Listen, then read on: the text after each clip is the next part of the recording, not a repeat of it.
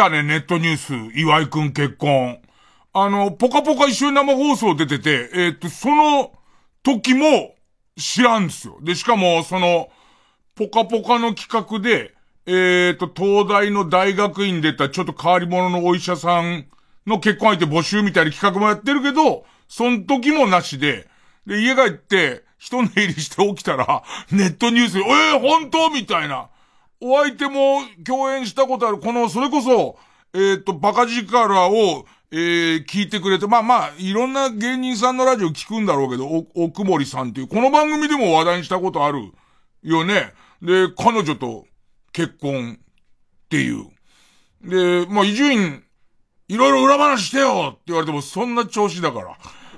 あの、みんなよりちょっと遅いぐらいだから、そうでしょみんなはネットニュース見て、俺、グースか寝てて、その後になんとなく気づいたぐらいだから、裏話も何にも知らない、そんなこと。ただもう間違いなくおめでたいことは、これだけは間違いないのと、あとやっぱハライチのターンがあるから、まあターンで、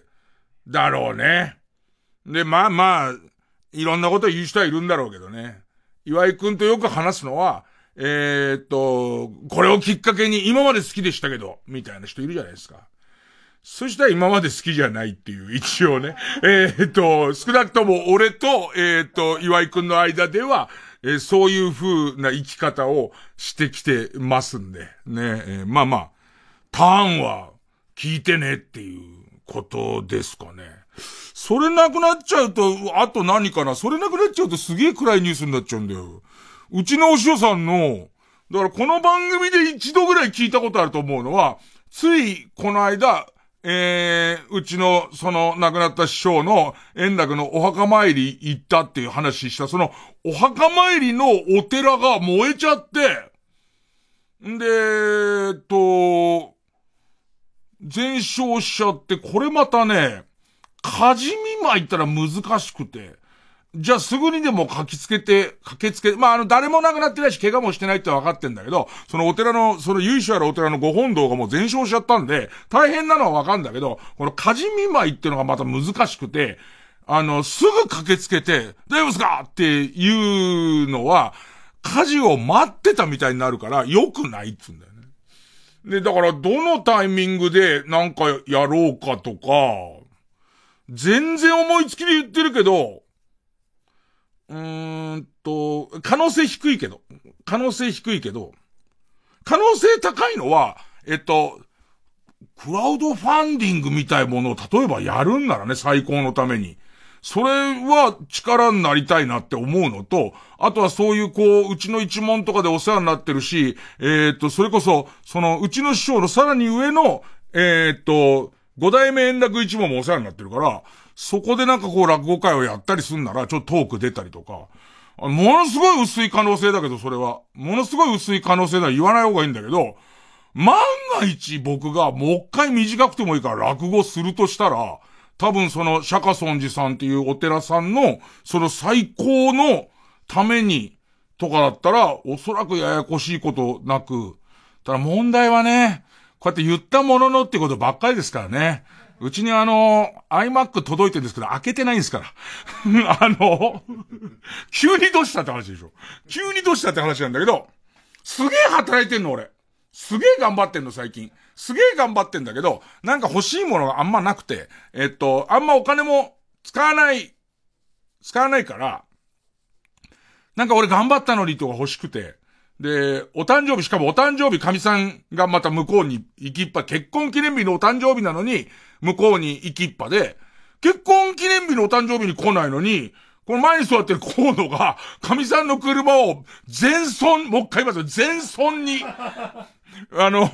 単独事故で全損にして、これややこしいのよ。えっと、神さんの車なのよ、これは。俺は免許持ってないから、神さんの車で、で、えっと、多分、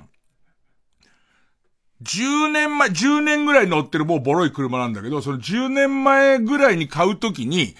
ちょうど誕生日が近かったから、誕生日に車、じゃあ誕生日車な、みたいなことどうやら言ってるらしいの。だからあれはお誕生日プレゼントでもらった私の大事な車を、えっ、と、私と関係ないところで河河野和夫が粉々ですから。一番大きいかけらで2センチかける2センチですから、もう粉、こ、本当の粉々なんですよね。もうその状態にびっくりしましたから。あの、砂の山みたいになってましたから、うちの前で。ね。い、い、ちょっとこすっただけだって本人は言ってるんですけど、ね、まあまあなりました。で、廃車ってことになって、で、したらそれうちの神さんがその廃車となるとずっと入ってる保険があるから、その廃車で保険が降りるらしいの。で、その保険料がなん、なんだか、ずいぶんやっぱ十何年も乗ってと安いなって額なんだけども、まあ二桁万にはなりますわね。で、俺からしてみると、えー、っと、それで中古のバンみたいのを買って、草野球の道具とか運ぶのに、また使えばいいかと思ってたら、その金は私のもんだろうっつって。だって私の車なんだからっていう。で、あなたがその、こう、こうの数を許す許さないはあなたの勝手だけど、その車の、その、えっと、全部ダメになりましたで出てくるお金は私のお金で、で、しかも自分の名義で手続きがいっぱいいるから、そのためには戻ってくるっつって。だからその、えー、結婚記念日と、この、えー、っと、俺のお誕生日はパスなんだけど、えー、っと、ちょっと、もう、もうすぐ、もうすぐそこまで来てんだけど、えー、帰ってきます。帰ってきますよ、ということになって。で、まあその結婚記念日、俺もうなんもないんでいて、昼間は仕事してんだけど、夜なんもないわけ。で、なんもないとこで一人なんだと思って、で、その時俺自分へのプレゼントなんか買おうと思った時に、ちょうど、えー、っと、えー、アップルの新製品発表会があって、でいて、その、11月7日の俺の誕生日に届きますっていう。でいて、その発表会があって、新製品で、その、まあ、iMac っていう、えー、と、まあ、機種が出て、だいたい発表会の日に予約して一番えー、早いのは、どんどんこうずれてっちゃうのに、俺が見た時には、もう11月なら俺の誕生日に届くって来たから、すっげえ忙しいけど、その、11月7日のその一人の、その、夜には、その、いろいろこう、いじってみようと思って。ね。で、そのセルフポートレートでおちんちんを取ってね、それをこう拡大したり小さくしたりとかもできるらしいんですよ。ね。え、でいて、あとなんか、えっ、ー、と、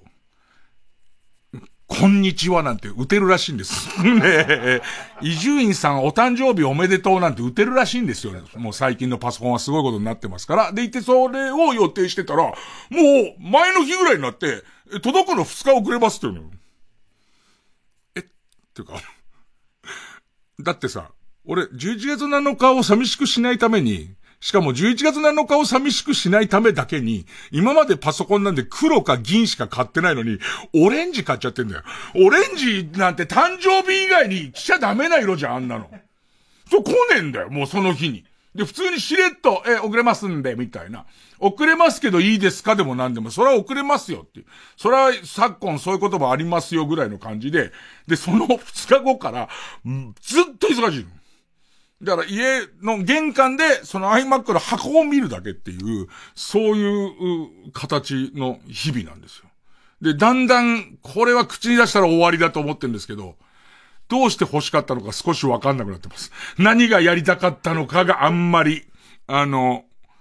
新しいパソコン買うとあれもできる、これもできるって思ったはずなんですよ。でも、寂しさを埋めるために買った分がすごく大きいんだと思うんですよ。で今帰る、帰るたびに、なんかこうプレッシャーにあるな、みたいな。そうだ、あるんだっていう感じの今、えー、日々に、日々になっております。じゃあ行きますわ。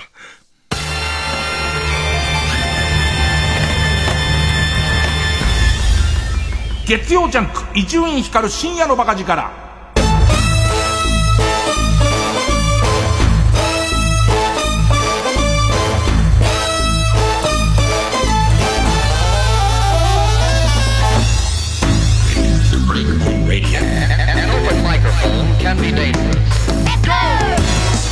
何ですかね今週いろいろありますけどね。地味なとこだとえっとちょっと前に話しました。iPhone を新しくしようかどうしようかって迷った結果 iMac 買うんだったら俺 iPhone だったなって今思ってんだけど、iPhone のままでよかったなっていうのは思ってんだけども、ね。えー、っと、えっと、な、なんと、ギャラクシーのフォールド5、フォールド 5Z ですかなその、えー、っと、うんと、パカって開くと、画面がこう2倍の大きさになるみたいなやつを買ったんだって今手に持ってるんですけど、で、これがまあまあまあまあ高いです。めちゃめちゃ高いんです。なんか、わかんないけど、2年後に返すと、半額で引き取ってくれるみたいな、あのー、ドコモのサービスに入ってるんで、10万ぐらい。まあ、トータル10万ぐらいなんですけど、本来20万ぐらいする携帯ですよ。友達もいねえのに。誰からもかかって、これ誕生日に別に誰から電話がかかってくるわけでもねえのにですよ。ね。糸電話でいいんですよ。かかってこねえんだから。で、えっと、その、愚痴っぽいな、もう。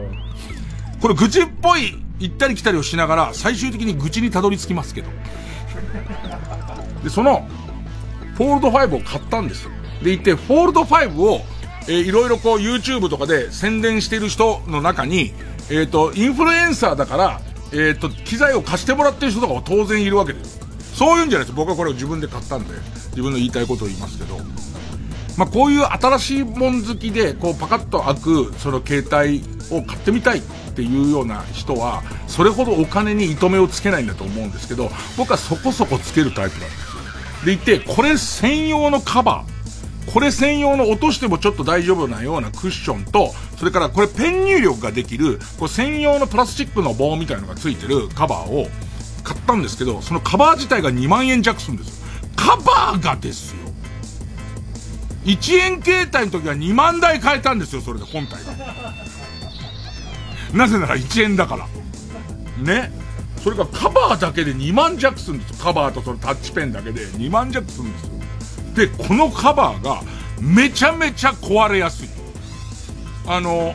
細い部品、なんつうんですかね、すっぽり包んじゃうとパカって開かなくなっちゃうから、ね、もうこれの売りは、その、えっ、ー、と、二つに折りたたんだ、えっ、ー、と、えー、ディスプレイがパカって開くところだから、それを避けるために、カバーがめちゃめちゃ、その、えっ、と、細いんです。で、その細いところが案の定折れるんです。で、折れて、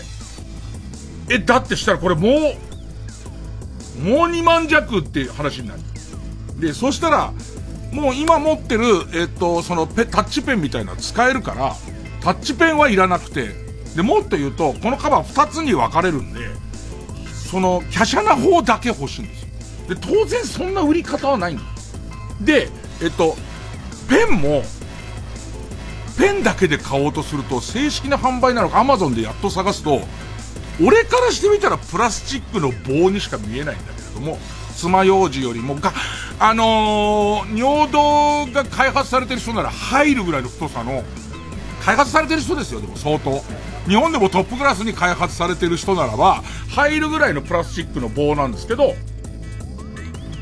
これ普通に Amazon で買おうと思うと、純正品とか5000円とかするんですよ。で、だからそれで言うんだったら、側の方が、5000円引きになるはずだって俺、ま、未だに使えんだから。だけど、そのバラ売りがないの。一切ペンだけも。で、しかもそんなことしてるさなかに、一回ペンが家でなくなってどうしようみたいなのもあり。まあ、いろいろ前後するんですけど。そうそう、さすがアジア。さすがアジア。あのギャラクシーに使えるけれども、偶然使えるけれども、みたいな、あの、棒がいっぱいアマゾンには出てくるわけで。で、えっ、ー、と、サムソン電子が何て言ってるかは知らないですけど、なんでだろうって。もう全く使えるっていう。ね。いや、もっと堂々と書いてるんだ。堂々と、えっ、ー、と、それ、うん、ちゃんと権利を取ってるかどうかは知らないけれども、知らないけれども、えっ、ー、と、その新製品の、えー、ギャラクシーフォールド 5Z、Z フォールド5の、えー、ペンとして使えますって書いてあって、えっ、ー、と、純正と言われる、俺の持ってると全く同じやつは、3000円だ5000円だでいっぱい並んでるけど、1000円ってのがあるから、1000円の買ってみようっつって、1000円の買ったんだけど、まず2週間来ない。で、え、来たら全く使えないっていう。棒が来たっていう。もう謎の、純正のカバーにはまる棒が来たの。すげえなと思って。で、それから後日、その、えっと、今度は、えっと、純正のカバーが壊れちゃって、で、で、棒は出てきた。棒は出てきたから、俺の家には、え、っと、紛らしいんだけど、ちゃんとした純正の棒と、純正の棒の太さのプラスチックが残り3本あるんですけど。ね。だからこれ、無駄だったことを認めたくないんで、尿道拡張しようかな。尿道拡張する。え、別にこんなのギャラクシーに使うと思ったんじゃないですか？拡張した尿道にも元に戻らないようにずっと入れてこうみたいなことでやってるだけですから。で、そのまま寝てる間とかにどんどん絶対ああいうものが拡張したもんなんか絶対こうやって縮んじゃうんだから、ピアスの穴だってさ、入れてないとどんどんピアスの穴なくなっちゃうでしょ？同じ理屈であの尿道の棒入れとくじゃん。ほいでいて、あ、やべえ、遅れる？なんつって。でいて、こう、えー、朝起きたまま、ポカポカ行ったりして、トイレで何かが発射されるんだろうね。ペーンっつって。で、壁にビヤーンみたいな、そういう特技に書くからいいじゃんと思って、でいて、その、えー、肝心なとこすぐ見失うようになったな、俺。昔からだよ。で、えっと、で、えっと、カバー壊れちゃったから、そのカバーを買おうと思ったら、そのカバーが全然ないわけ。で、また懲り、懲りもせず、えっ、と、偶然フォ、フォールド5に合うカバーがありますと。で、それ今度は安いんですよと。で、しかも、と、純正のペンも入れられるって書いて入れられる、で、よりおしゃれなカバーがありますって書いてあって、で、あの、今度はちゃんと星も見たら、星もそこそこ700件ぐらい買ってて、で、4.5とかついてる。で、よかったなと思って、買ったら、全然その、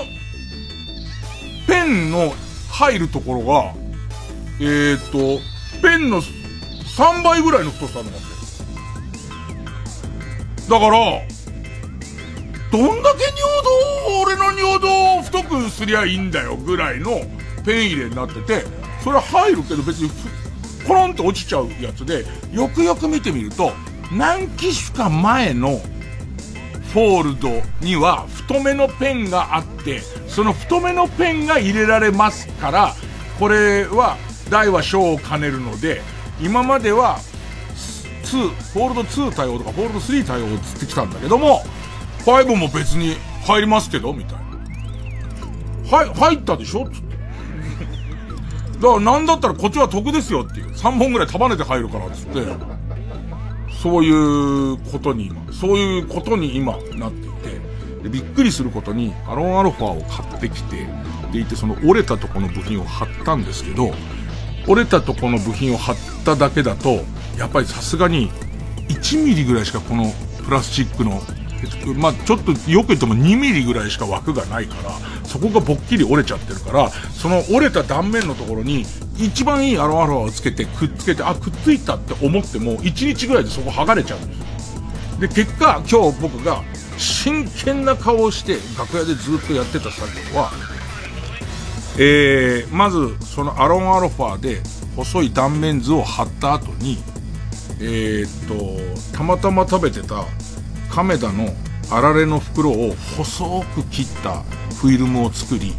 L 字型のフィルムを作りそのフィルムを補強のために横に貼るっていう L 字型に貼って要するに接地面が直径2ミリしかないと取れちゃうけどその横のところにその元亀田のあられの袋だったそのセロファンが強い固めのセロファンがえっ、ー、と、L 字型にきちんと補強して、その間にもアロンアルファがたっぷり流し込んであるから、もう大丈夫なんですけど、ただもう見た目が、あの、亀田、もともとクリーム色のカバーに亀田のあられの黒い、そのやつがもうガビガビに貼ってあるんで、なんつったらいいんですかね。ええー、悲しいっす。最新のハイテク機器が、みんな見て、嘘じゃないから引くでしょう、これ。なんかもう味のりがくっついてるみたいになっちゃってるんですよ。この細い黒いやつが。ね、すごくないですか？こんなに細く切ったのにまだ海苔って感じがするのが亀田のすごいところね。亀田の。ねえー、まあそん、そんなですね。まさかの19分間ほとんど明るい話はないですね。だから岩井くんの結婚がスタートであってよかったよね。それ以外は火事になってさ、ね、悲しい、悲しいお誕生日でさ、ね、えー、曲、西名でシュガースポット。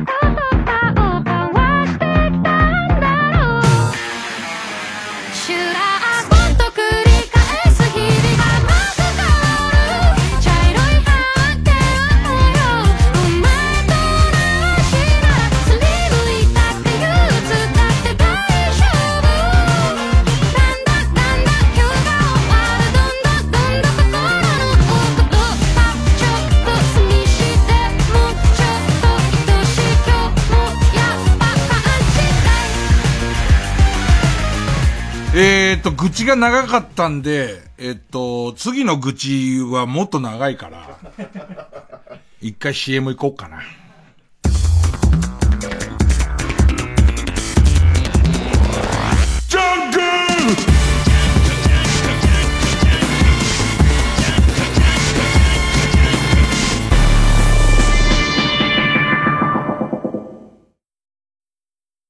TBS ラジオジャンクこの時間は小学館マルハニチロ他各社の提供でお送りします。勇者の魔王討伐から20年かつて最強と恐れられた魔族ガロンのその後を描く。人間と魔族が傷ついたモンスターを救う医療ファンタジードラマ。これは勇者の物語では語られなかったもう一つの物語。中央と薬草第1巻好評発売中小学館。TBS ラジオ公演林部聡コンサートツアー2023朝虹は雨夕虹は晴れ。この秋も皆様の心に彩りの虹をおかけします。11月26日日曜日神奈川県民ホール大ホールにて開催。詳しくは TBS ラジオホームページのイベント情報まで。やっぱりうちのお風呂最高だね。そうだな。一緒に100まで数えたら出ようか。うん98 99、100。よしちょっと待って !TBS のポッドキャストは100以上の番組があるんだよ負けてられないね、パパ。101、102、103。えー、まだまだ新しい番組が増えています。TBS ポッドキャストで検索してください。光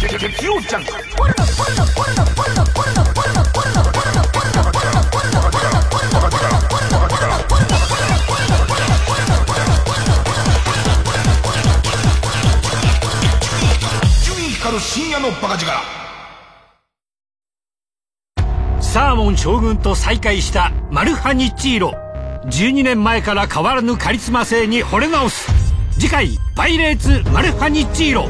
回転寿司で12年連続人気1位。サーモン将軍。炙りマヨが一番うまい。マルハニチロ。19歳で燃え尽きた命壮大な歴史スペクタクルを豪華キャストでお届けする TBS ラジオ公演舞台「ジャンヌ・ダルク」出演清原果耶小関裕太榎木隆明。ジャンヌ・ダルクを演じます清原果耶です。シャルル七世を演じます小関裕太です。総勢100名のキャストとともに新たなジャンヌ・ダルクをお届けします。劇場でお待ちしております。11月28日から12月17日まで東京建物ブリリアホールで開催。チケット好評販売中。詳しくは TBS チケットジャンヌで検索。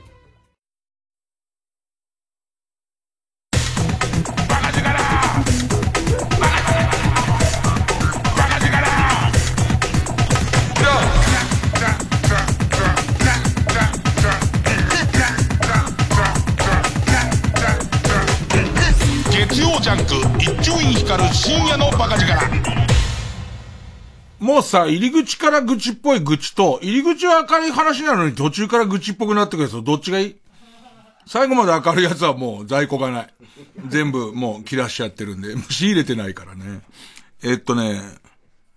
入り口から愚痴っぽいやつから行くわ。あのね、こんなのはもともとあの、鉄道マニアで構成をやってくれてた渡辺くんに相談すればよかったんですけど、えっとね、あのねえー、鹿児島の局に呼ばれて、鹿児島の放送、南日本放送ってとこに呼ばれて、で、えっと、70周年記念なんですけど、えー、っと、出てくれませんかって言われて、えー、なんかこう、マネージャーの栗原が、こういう、こう話があるんですけど、結構忙しいのか、鹿児島まで行きますかっていうのを、多分こいつ行かねえだろうな風味で聞いてきたから、行きます、つって。で、行って、で、まあ、その、えー、っと、面白かった。その番組自体はとても楽しくて、で、えっと、70、70周年のうち、70年間のこの南日本放送のラジオの歴史の中で、俺3時間しか出てないのに申し訳ないけど、でもいい、いいなって、楽しんで帰ってきたんだけどね。その時に、えー、っと、行き帰りどうしますか？みたいな話になって。で、行きは当然飛行機は朝早いんで、えっ、と、前の日もちょっと遅くまで仕事してたけど、えっ、と、朝一の飛行機で行って、まあ、ラジオ生放送をやりますと。で、行って、えっ、と、帰りどうしますかって言われたのを、なんか、飛行機で行って飛行機で帰ってくるのもったいないなって思って、じゃあ次の日のスケジュールが遅くからだったから、え、っと、新幹線のチケットをもらって、鹿児島中央駅から、え、新大阪。で、新大阪で乗り換えて東京っていう、えー、っと、チケットを、えー、っと、もらって、で、しかも次の日の、えー、っと、最終のチケットをもらって、で、それでも飛行機で帰るより安いの。で、えっと、クラス J の飛行機で行って、で、グリーン車出してくれたんで、そのグリーン車ので電車で帰ってくるっていうチケットをお願いして。で、栗原は仕事が忙しいから、俺が忙しいってことは俺より忙しいから、えー、っと、そのまま飛行機で帰ってるね。で、僕は別にこれを急いで帰んなくていいから、どっか一回経由しようと思って、で、まあ一番わかりやすいのは、払い戻して、で、えっと、チケットを買い直すみたいなのが、まあまあ一番わかりやすいし、今はさすがにそれでお金の浮きを出そうみたいなせこいことはしないけれども、もう昔なんかそればっかり。もう、えっ、と、えー、お金がない頃に、新幹線のチケット出してもらってるのに、青春18切符で帰ってきたりとかしてたから、ね。で、だって、えより早く帰ったところで家で仕事ねえなって思うだけだから。辛い時間が増えるだけだから、それで全然その差額でご飯食べたりしてたんだけど、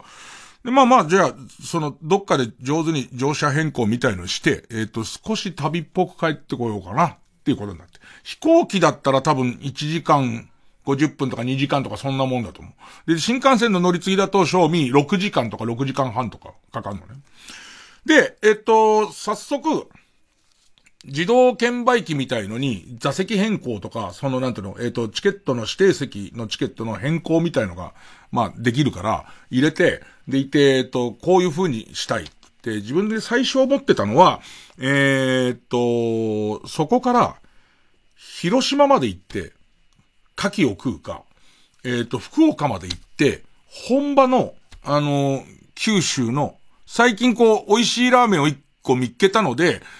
本場の一番美味しいやつ食べたら、俺のなんかラーメンに対する偏見が解けるんじゃないかというのもあり、福岡でラーメンを食べて、みたいなパターンを、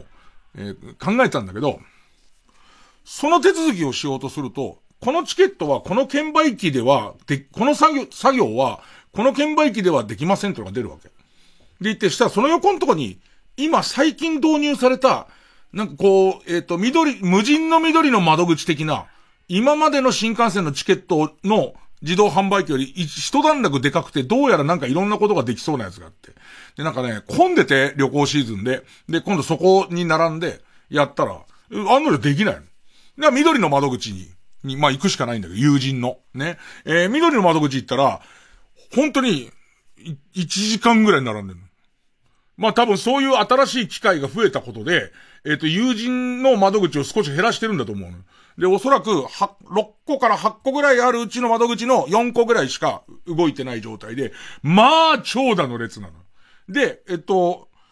分かってきたことは、まずこれは電車詳しい人はみんな知ってるんだけど、C って書いてあるチケットは、クレジットカードで生産をしていて、で、このクレジットカードで生産してるチケットは、その元々生産したクレジットカードがないと払い戻しはできないっていうルールがある。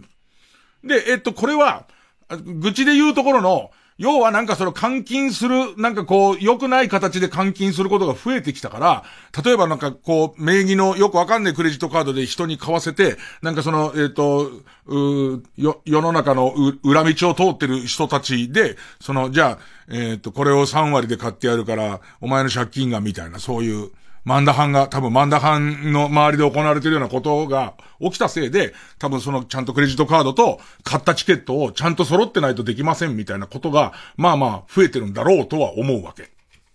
で、このさ、緑の窓口にすごい人並んでるんだけど、それはね、もう、俺も年寄りになったらそういうことになっていくし、そういうことも近づいてるのはよくわかる。わかるけれども、喋ってることとか、その、ゆ、な、なんか持ってるチケットを見る限り、それはその自動販売機で絶対できるっていう、ただチケット買うだけだから、それはできますよっていうことを抱えてる人が、多分、3分の1、いや、えっ、ー、と、6分の2点、もういや、まあまあ、その相当に人数いるから、もう1時間待つとど、電車もどんどん行っちゃうから、俺的には、俺それやるから、つって。ねみんなの、じゃ注、じゃ注文聞きまーす、なんつって。しん、えー、博多行く人なんつってね。それでいて、もう全部やることで、俺は前に行かしてほしいんだけど、それもなかなかできないじゃん。で、しかも、俺を勇気づけてくれたのが、えー、その1時間ぐらい並ばなきゃいけないだろうなと思って、もうすでに30分ぐらい並んで後ろ振り向いたらまた元通りぐらいいるわけよ。もう1時間先の人もいるわけよ。その中にザジーがいた。ザジーもさすがにそういう状況だと羽を広げてないね。ね茶色のスーツの、ね、ピンクでもないザジーが、もう疲れ切った顔で立ってたから、あ、営業かなんかで同じような目合ってんだなと思いながら。でさ、その段階でさ、俺、これがどうかよくわかんないんだけど、もうすでに、もともとそういうのが苦手な上に、もうその今の世の中の、えっ、ー、と、ま、ま、芸能人がまたずるいことしてる感みたいのが怖いから、それはザジーが羽畳むぐらいだから、このご時世は。そこのさ、こう S 字型にずーっと並んでるところのさ、その出口のとこからスーって入ってきて、その、今持ってるチケット見せて、これどこの窓口でやっていいの？って聞く人いて、これどっち？あの、聞きたいんだけど、俺それダメな、なんだろ、ダメ、芸能人がやったら、あいつ割り込んだって言われる気がして。で、その、スッて入ってきて、でもなんだかんだで5分ぐらいかかるの。俺は問い合わせをしたいけど、この人たちも問い合わせをしたい人もいるだろうから、この5分で、この人も別に悪いことするわけじゃなくて、あ、これはこうでこれこうで、ここう並ばなきゃダメですよってなれば、その一番後ろに並ぶし、券売機でできますよって言われれば、券売機に行くんだけど、俺からすると全部すっ飛ばして一番まで、俺自体は、俺自体が聞きたいことはどうなってんの？なの。今の、今の俺のこのチケットはどうすればいいの？なんだけど、それを聞、聞きたい俺と、かといってこれ割り込んだって後で言われるだろうっていう。で、すでにその途中からスッて入った人の4人ぐらいの15分から20分は絶対伸びてるのは間違いないから。だから、そこにまたもやもやしながら待ってって。で、結論としてね、まあ、そのさっき言ったクレジットカードがペアじゃないと、まず払い戻しができませんっていうことと、えっと、前にちょっとやったことは、その前ってずいぶん前なんだけど、えっと、ここで乗りませんでしたっていう証明をもらっておいて、で、東京に行ってから買えると手数料はあるものの、ものの、なんかこう現金化できたような気がするんだけど、と、それもあやふや。で、で、聞いたら、その乗りませんでしたで東京に帰る、他のチケット取って東京に帰ることは可能だと。で、その乗りませんでしたって押してもらったチケットは1年間ぐらい有効ですと。だけど、えっ、ー、と、それを戻すためには、クレジットカードを持って、しかも JR 九州の駅じゃなきゃダメだと、ね。それはなんか変な感じになっちゃうなっていうことになり、で、さらに、これじゃあ僕は何ができるんですかっていう話をしたら、えっ、ー、と、ルールがすごい厳しくて、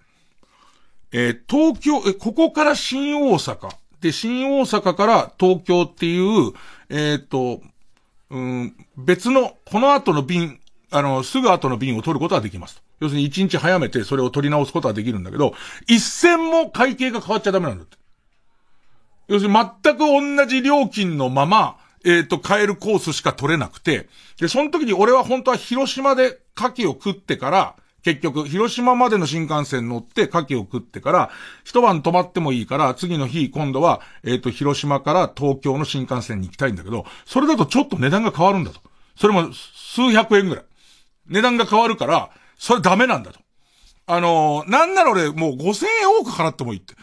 もうね、なんならわかんないけど、えっと、リニアの工事2日参加してもいいよと。ね、人手が足りてないんならって思うんだけど、それはダメなんだと。で、さらに、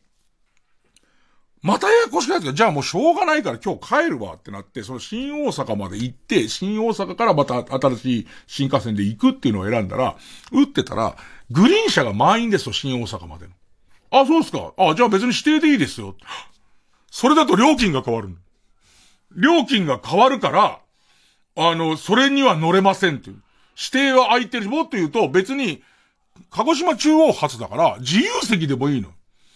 だけど、それだと、その元の額面よりも料金が変わるから、それはカードを持ってる人がいなきゃダメでっていう、じゃあ、じゃあこうしましょうと。えっと、指定席だけれども、で、乗るけれども、それに、俺が、その、有明で取れた海苔を貼り付けることで、グリーンの色にして、で、グリーン料金を取ってくれてかま、いやいや、海苔の方は僕は自分で出しますんでっていうね、青さ海苔、青さ海苔を貼り付けることで、とか、もしくは、嘘のグリーン席を発行してくれれば、グリーン席の金を払って俺は指定席に乗ってもいいし、なんだけど、それがもう、もう全部ダメ。一銭も変わらない形で乗り、えっ、ー、と、時間を取り直すんならば、えっ、ー、と、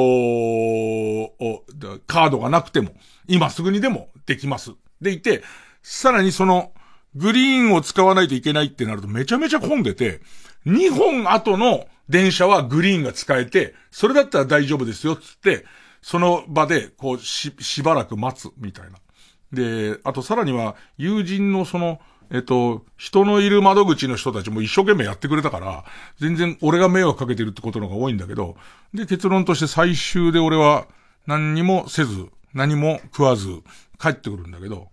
で、何が虚しかったかっていうと、まあ、結局それでも帰れたからいいんだけど、帰って、東京駅から僕家帰るのに一旦お茶の水に出るんだけど、お茶の水ですごい寒くて、博多天神でラーメンを食べたのね。え、九州にいたのにっていう。博多天神はすごい俺好きだ。ラーメンがそんなに好きじゃない俺が、博多天神のラーメンが結構好きだから、何の文句もないのよ。何の文句もないんだけど、今まで九州にいたのにっていうのが、なんかずっと引っかかりながら、うめえな相変わらず、なんつって、ね。ちょっとからしたかなを入れてから替え玉をしよう、なんつってね。えー、そんな、そんなだよ。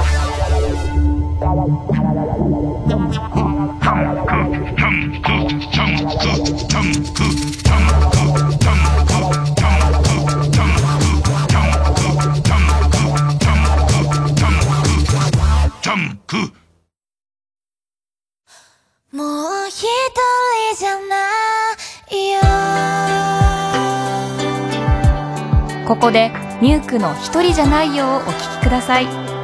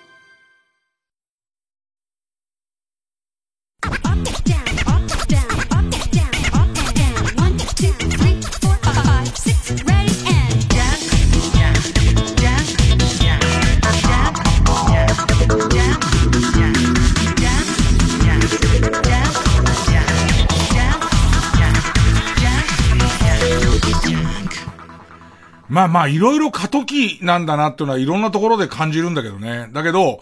あの人数でいて、その並んでる間に、もう、券売機はガラガラなのよ。そう、自動の、えー、っと、その新幹線のチケットが取れる券売機はガラガラ。でいて、しかも、その券売機のアドバイスをする駅員さんっていうのもいるのよ。使えない人が多いから。まさに過渡期なんで。でいて、えー、っと、緑の窓口は、人のいる緑の窓口はもう相変わらず、えっ、と、長蛇の列で、えっ、と、その後自分が電車待ってる間見てたら、多分、えー、ザジー君は、すごい諦めた感じで何にもしないで後ろに去ってったから、翼で帰ったんじゃないかな。羽をバサーって広げて、そうとか、忙しい中、相当肩甲骨も疲れると思うけれども、バッサバッサ帰ったとは思う。それは本人に聞かなきゃわかんないけど、でいて、その過渡期なんだなと思う、思うのと、えー、っと、だから、未だに、テレビ局、ラジオ局で仕事をすると、そうやって、えー、と、チケットをくれる、紙のチケットをくれるっていう形になるのね。しかもクレジットカードで買って。で、これちょっと前までは、紙の回数券っていうのがあって、オープンのチケットをくれてたんだけど、えっとね、えー、スマホで電子チケットを取れるようになったあたりから、そのオープンの回数券がなくなったの。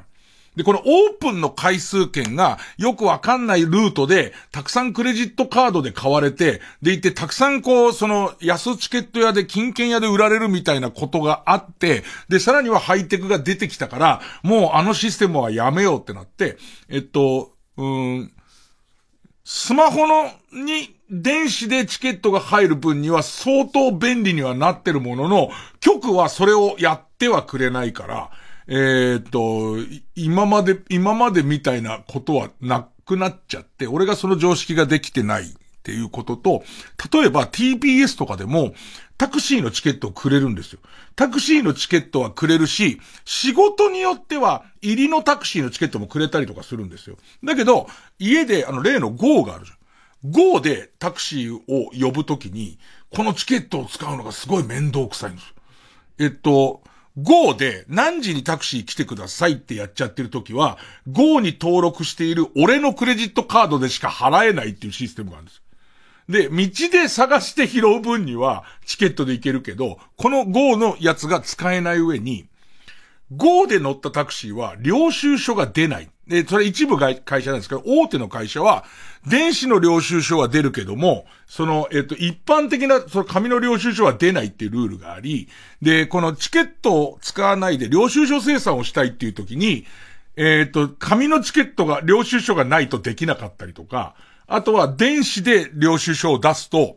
今度はこの Go のアプリが、なぜか電子の領収書を渡しましたよって言っても、電子の領、僕の携帯から電子の領収書消えないんです。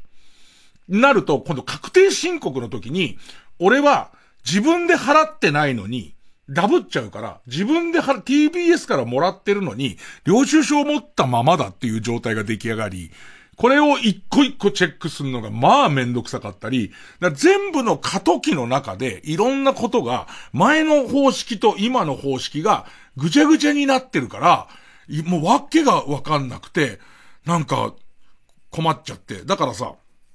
さっき言ってた緑の窓口の友人のところに、それはそこで買えるじゃんっていうのを持ってるおばあちゃんたちがいっぱい並んでるのも、明日は我が身なのよ。俺がこれが整理される頃には、わかんなく、わかんなくなっちゃってんだから、そんなの、絶対に。ね。お餅をあげるから新幹線に乗せてくださいって言い出すようになってんだ俺絶対その頃には。ね。だからなんかその、その感じね。そのなんか、今俺は過渡期の中で、えっ、ー、と、何かの恐怖に怯えながら、面倒くさいことに立ち向かってるな感が、すごいありながら、まあ、あの、僕のおすすめは、博多天神のキクラゲ、キクラゲラーメンです。ねキクラゲラーメンうまいっす。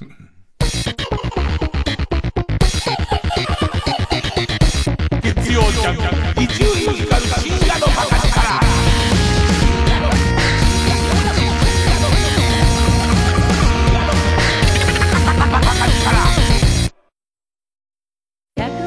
年末恒例 TBS ラジオ公演加藤登紀子ほろ酔いコンサート202312月22日大宮ソニックシティ大ホールで開催。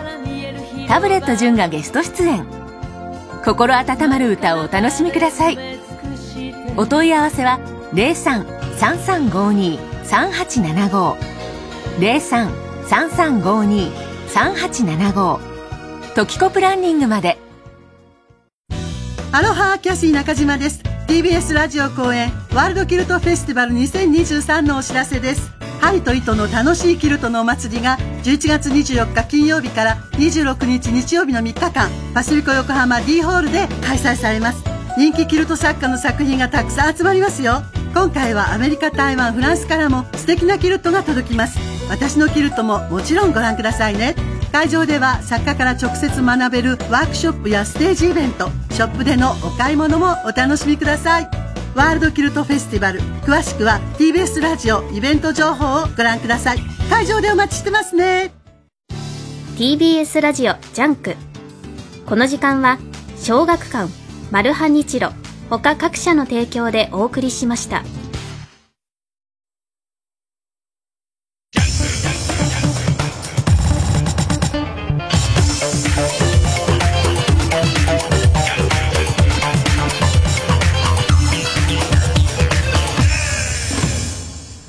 まあ一番わかりやすいのはギャラにインクルーズなんだけどね。ギャラにインクルーズしてくれればいいんだけど、そうするとホリプロが何パーセントか俺の交通費を取ることになるじゃん。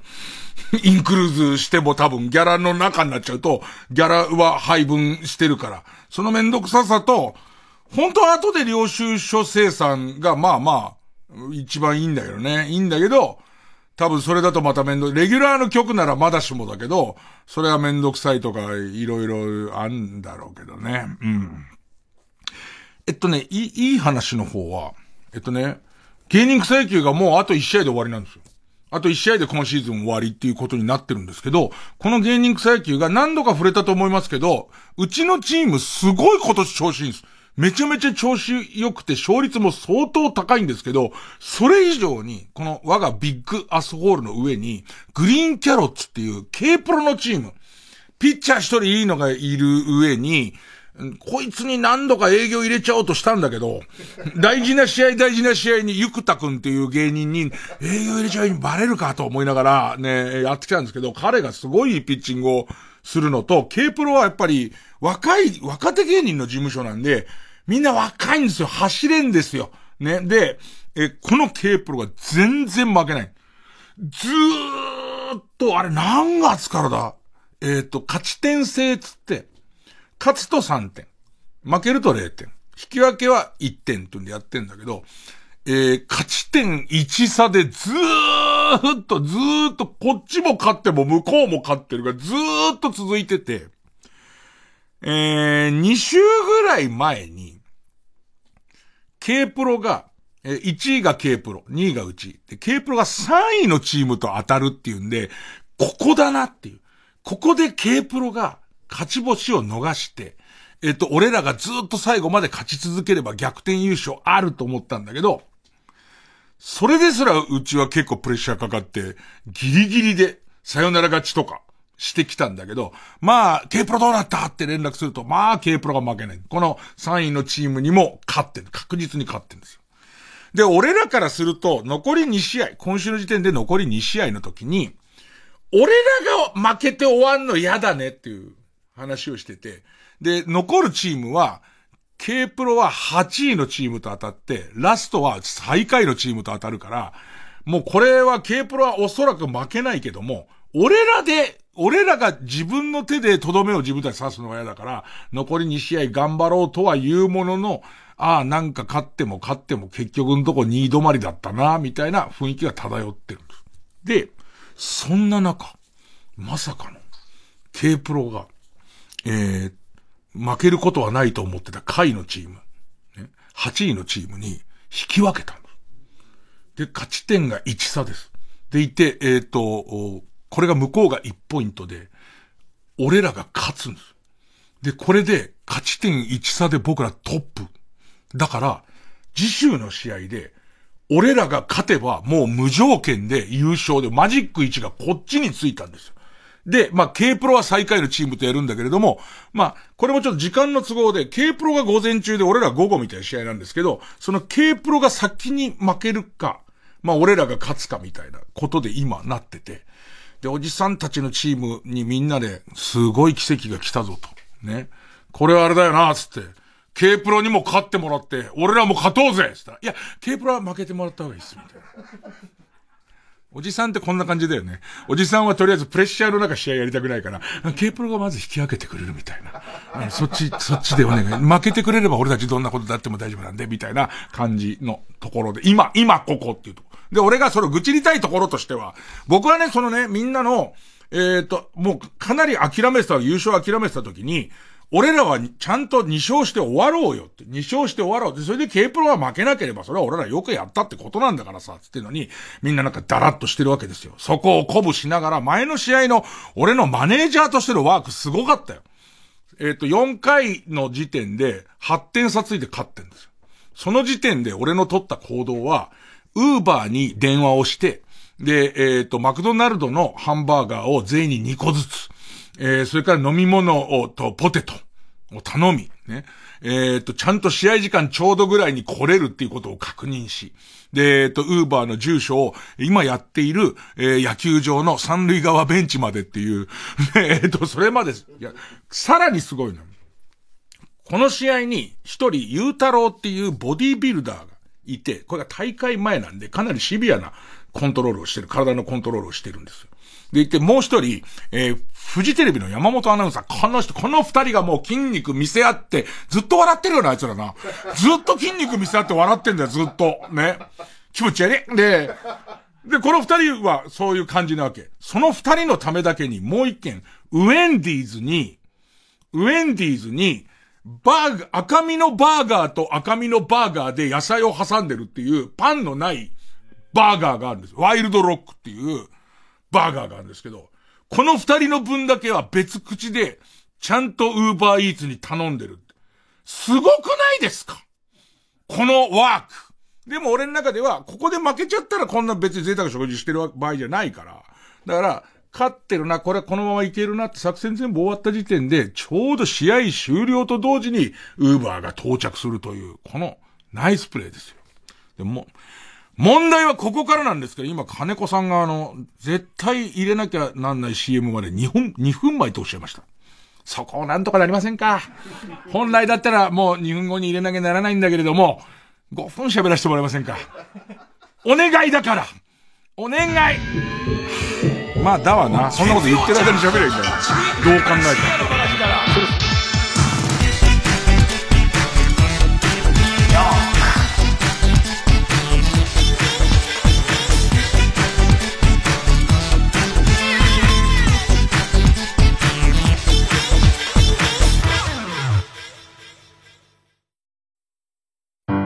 二人の俳優が紡ぐ家族愛のミュージカル、待望の日本初演。パルコプロデュース2023ミュージカル、ジョンジェン。日本のミュージカル界を牽引する豪華俳優による夢の共演。出演、ジョン役ダブルキャスト、森崎ウィン、田代マリオ。ジェン役ダブルキャスト、新妻聖子、浜田めぐみ。TBS ラジオ公演で12月9日から24日まで読売大手町ホールで上演。チケット好評販売中。詳しくは03-3477-5858パルコステージまで。TBS ラジオから正社員中途採用のお知らせです。TBS ラジオはクリエイティビティを持ったアイデアあふれる仲間を募集しています。あなたの経験を音声コンテンツの分野で活かしてみませんか？詳しくは TBS ラジオのホームページをご覧ください。成瀬ここみです。私のファンクラブ誕生を記念したイベント、フルルンハニートラップ復活祭。いよいよ今月26日、パームス秋葉原で開催します。ゲストは、お昼の部が、女性お笑い芸人、今野ブルマさん。夜の部は、女性お笑いコンビ、小田上田さん。今野ブルマさん、小田上田さんと、ぶっちゃけ恋愛トークで盛り上がります。今回、会場でしか手に入らない TBS ラジオとのコラボグッズを作りました。フォトスポットも用意しています。また、配信でしか見ることができないオリジナル企画もやりますよ。詳しくは TBS ラジオホームページのイベント情報まで。当日、笑顔でお会いしましょう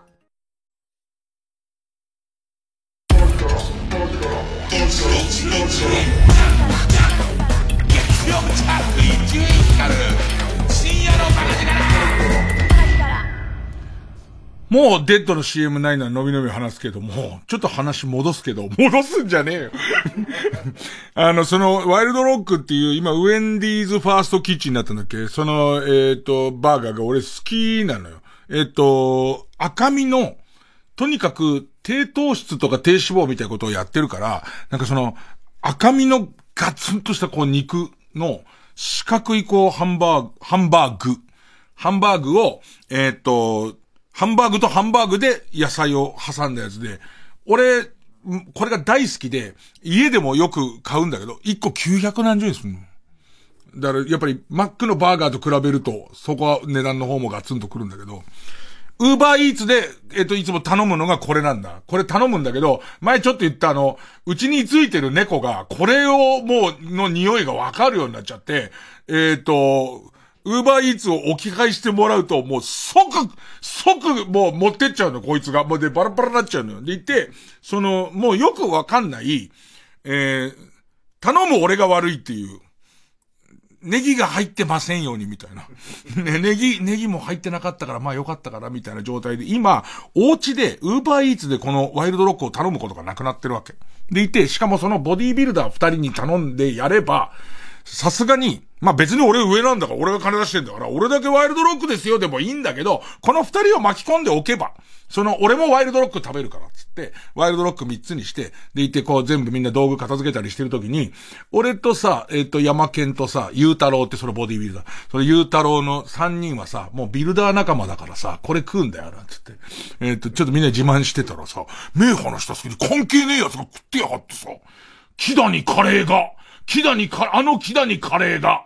あの、えっ、と、水曜日のダウンタウンの街ロケで、一般の人としてインタビューされていたでおなじみの、木田にカレーが、お、こっち、こっち食べようなんつって食ってやんのよ、あいつ。で、えっ、と、これは別には、はしょってもいいやつです。単なる一打にカレーがムカつくっていう話ですから、いいんですけど、で、まあ、ここまで気の利く僕なんですけど、ラストの一戦を、やっぱりこう、ね、マネージャーとしては、ね、あのー、まあ、一応優勝したらおっぱい見せてあげるとは言ってんだけどね。その、オレセはるかはもうおっぱいを見せるという約束はしてみんな鼓舞してるんだけれども、ね。まあ見た時にこの黒い乳首のデカ乳輪にがっかりされてね、対談をみんながどんどん FA していくのも困るだろうっていうね。これおっぱい以外にも何かいるなと思って、これは前に座ってる主力選手の河野和夫にも言ってないんですけど、これね、一つは、えー、っと、シャンパンファイトをやりたいんですよ。シャンパンファイトをやりたいんですけど、昼間から、そのクエのグランドでできないじゃないですか。そこで思ったのが、炭酸ファイトなら大丈夫じゃん。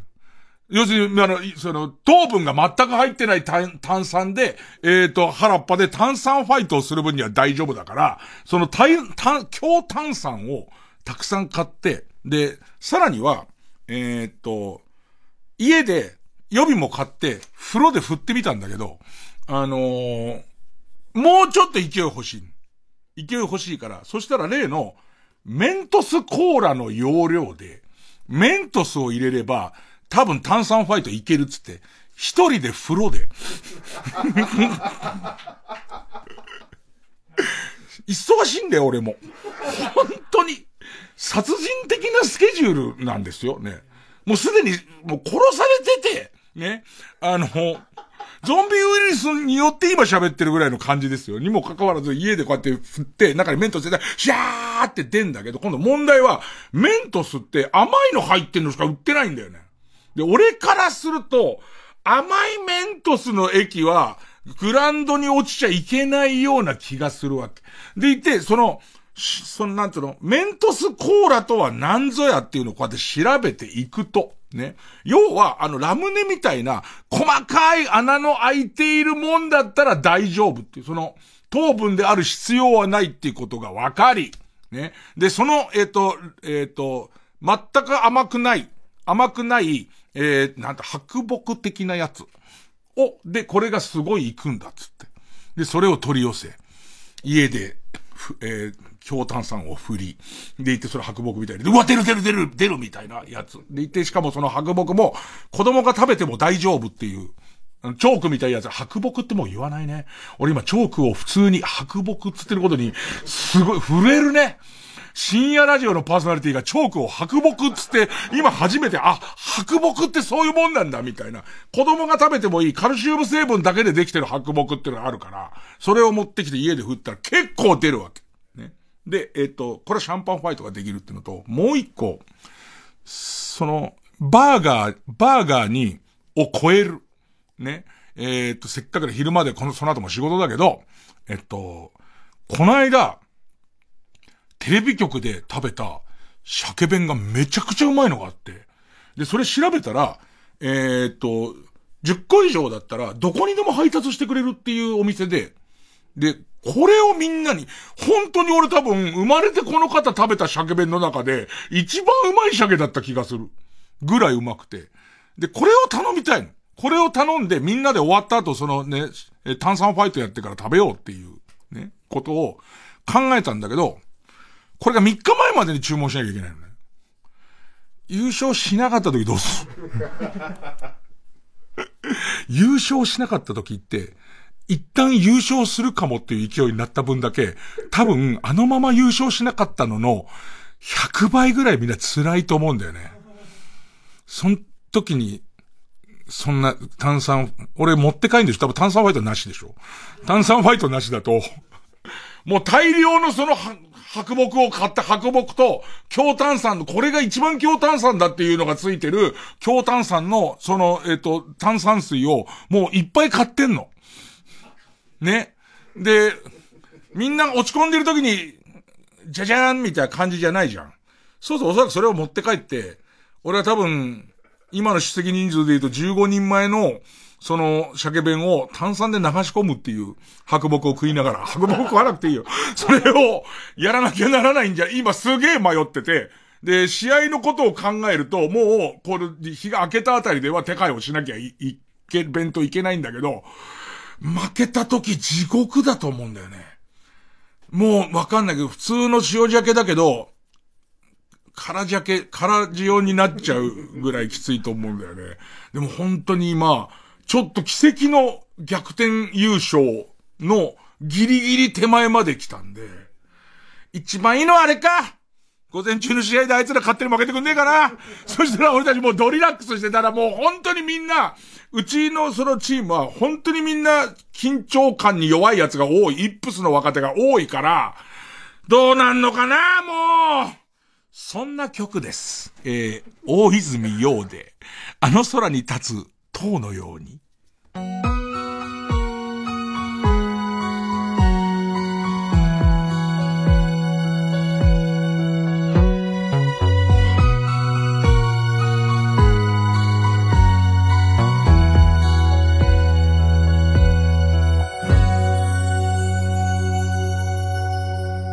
空が広く見える街で僕らは出会った。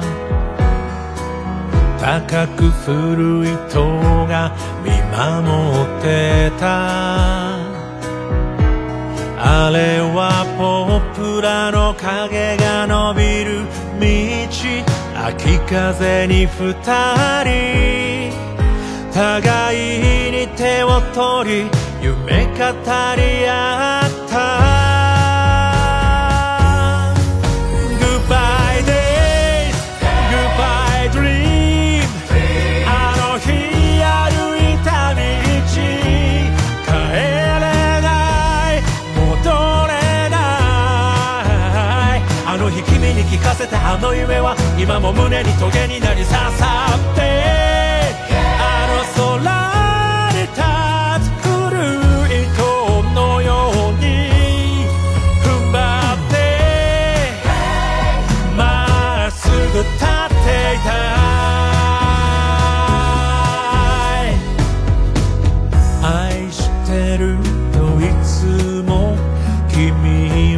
確かめた。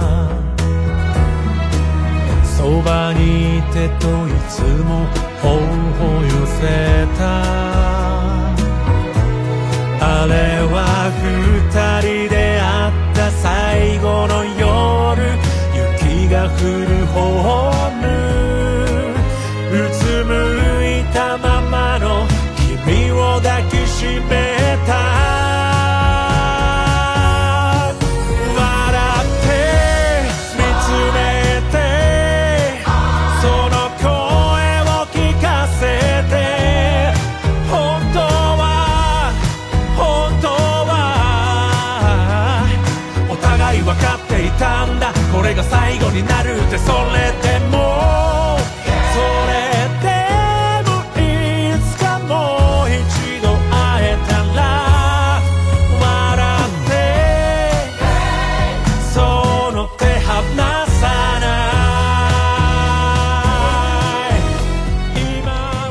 もさ、例えばさ、中日ドラゴンズとジャイアンツがさ、最終戦で優勝決まりました、つってさ、10.8決戦みたいなって、まあ、結局ジャイアンツが勝ってジャイアンツがわーってなってんじゃん。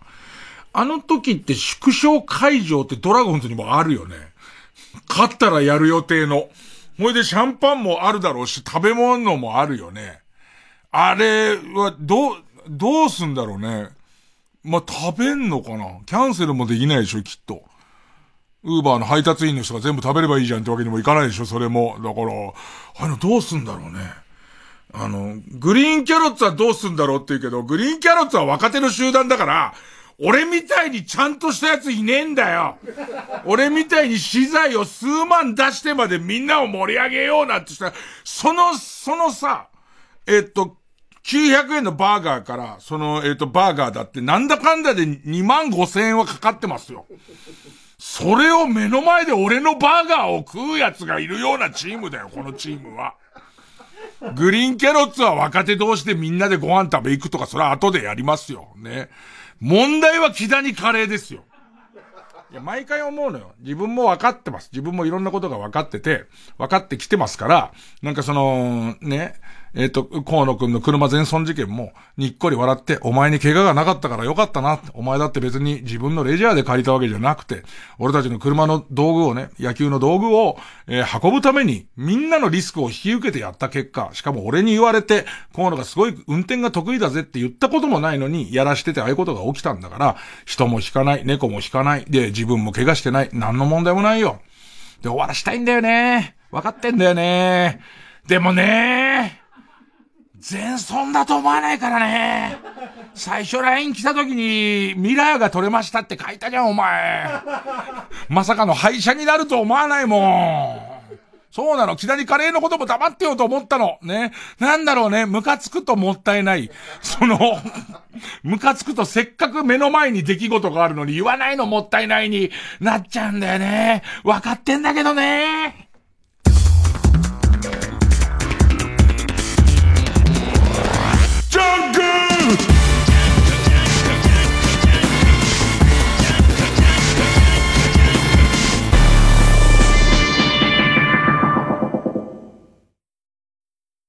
TBS ラジオジャンク。この時間は小学館マルハニチロ他各社の提供でお送りします。アニメ化も話題。シリーズ累計2400万部突破の大ヒットミステリーを最速でコミカライズ。薬屋の独り言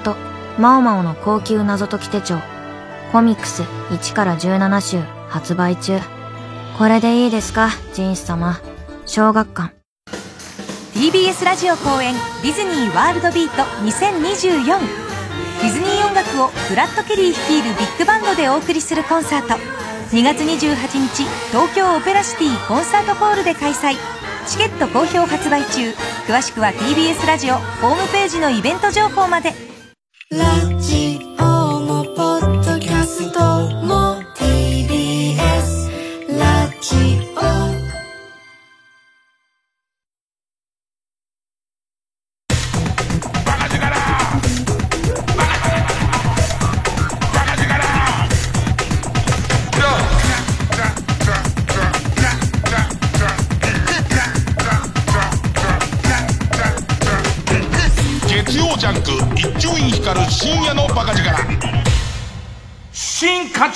カルタ合戦会。最近いろいろ難しいで言えばさえー、っと飲みに行こうぜって若手に言うのがいいのか悪いのか問題ってあるじゃん。その若手お笑いの若手もそうだし。じゃあ例えばスタッフに飲み行こうぜっていうのがいいのかどうかって相当今難しい世の中になってるしでいて、この間ね、出川さんと、えー、っと、出川さんの、えー、人徳で出来上がってる番組がありまして、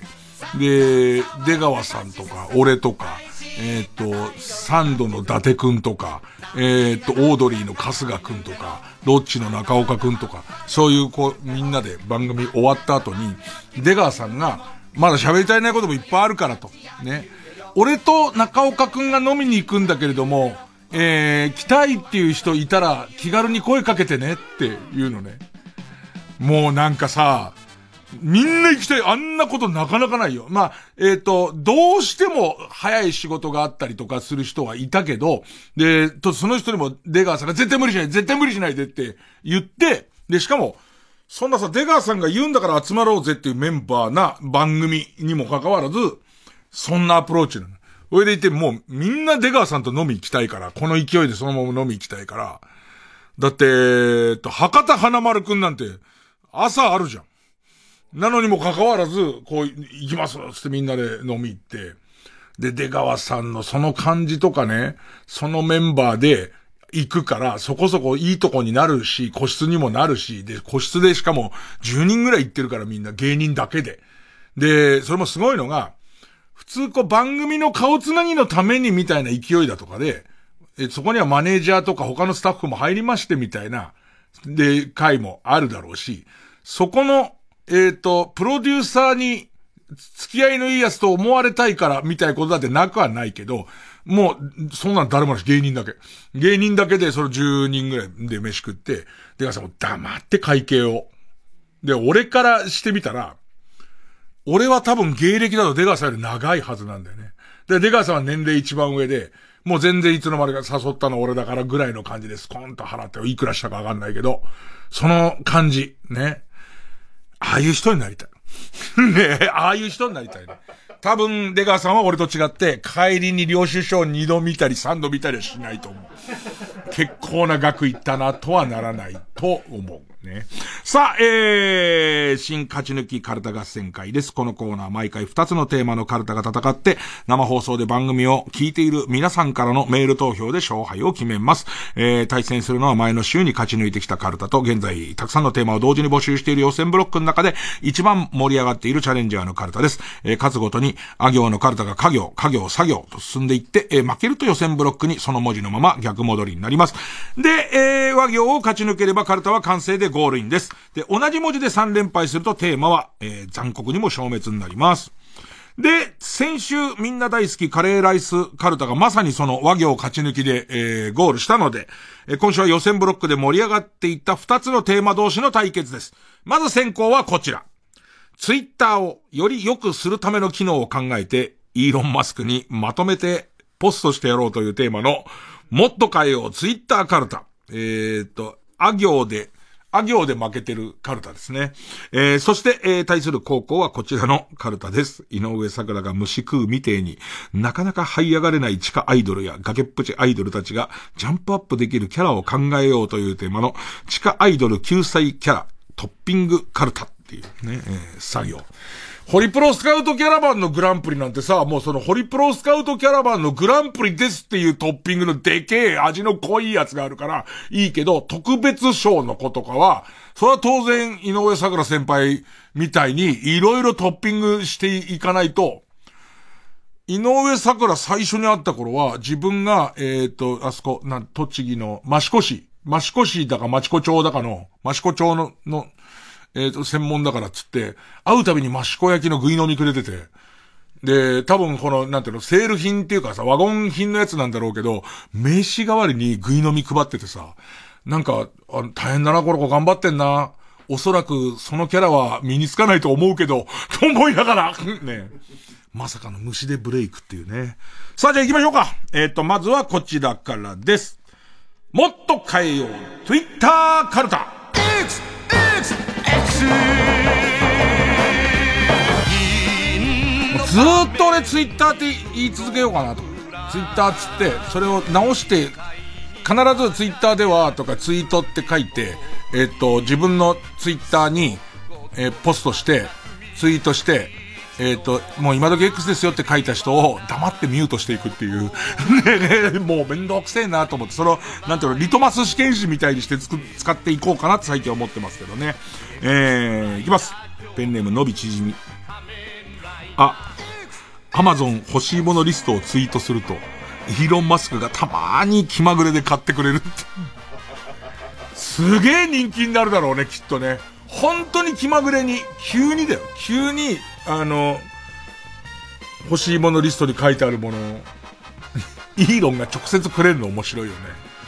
しかも、そんな日に限って、瓶詰めの海苔だったりするんだよね。ああ、もっと高いやつ、もっと高いやつだったな、つって。えー、ペンネーム産業の鳥。あ、アンチコメントを抽出して、アンチには、アンチの書いたコメントだけが表示される。さすがにそれは違うのではと思ったアンチが、正しい反論を書くと、その地獄から戻れる。よくない？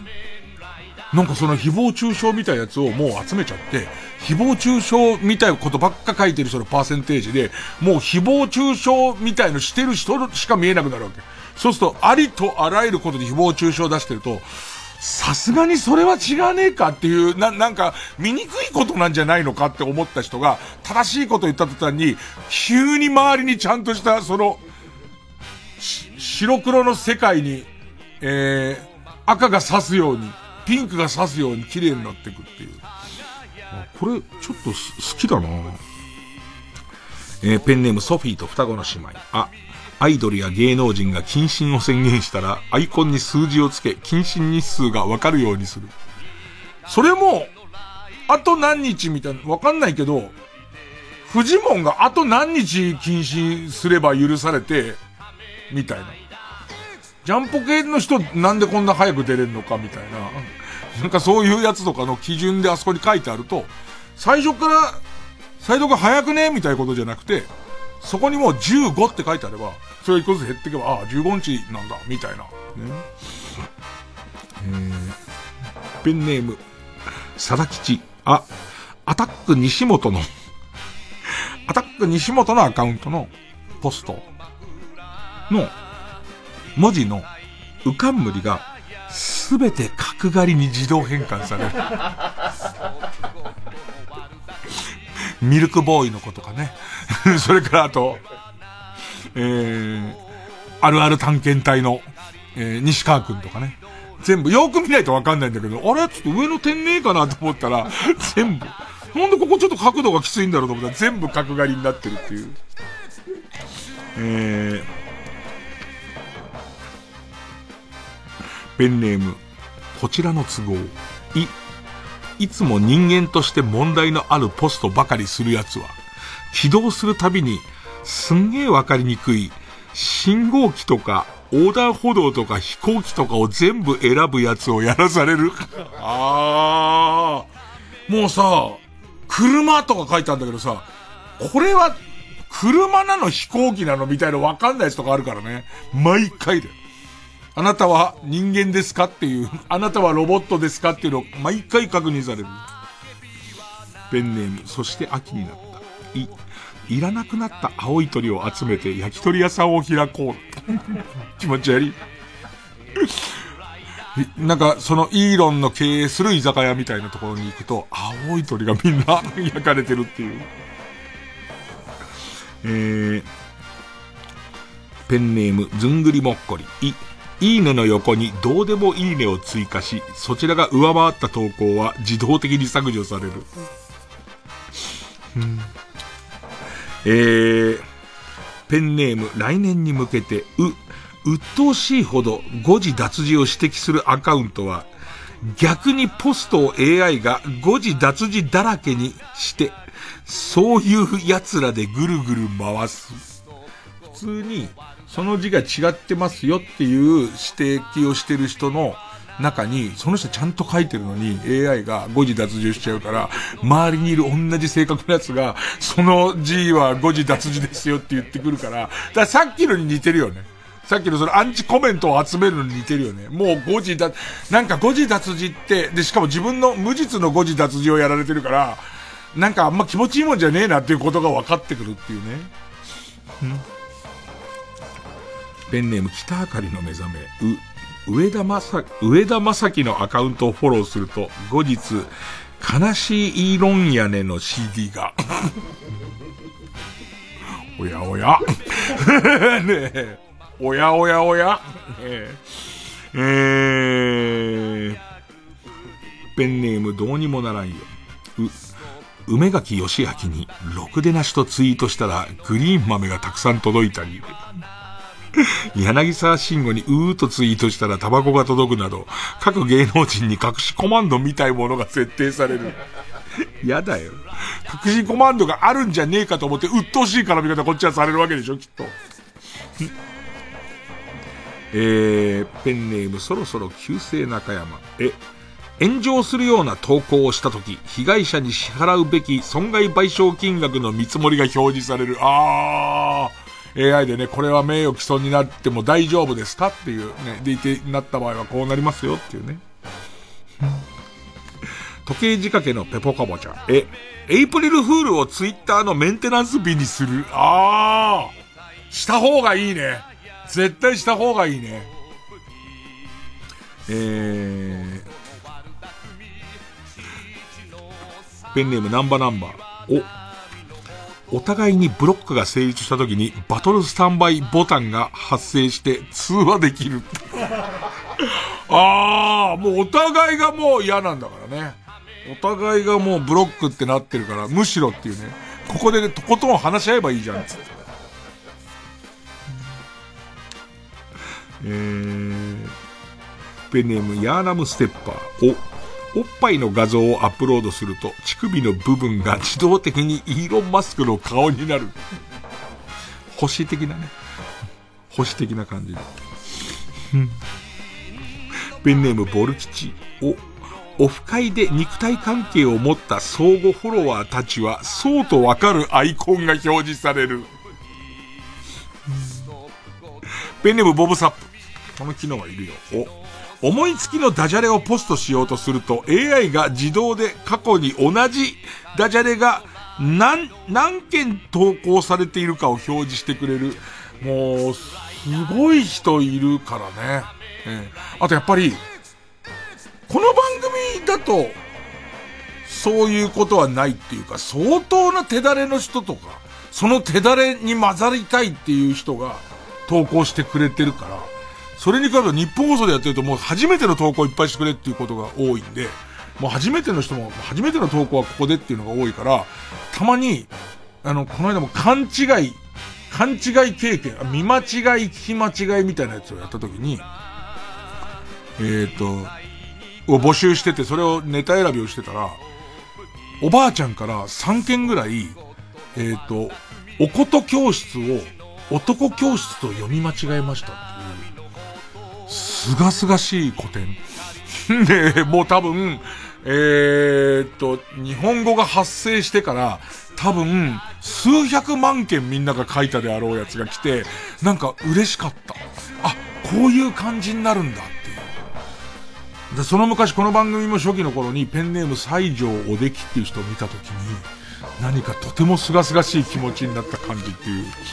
えー、ペンネーム三白眼のすく水アーカイバー。を美味しそうな中華料理の写真をアップした人の中から毎月抽選で5名様にイーロン・マスクお手製の小籠包。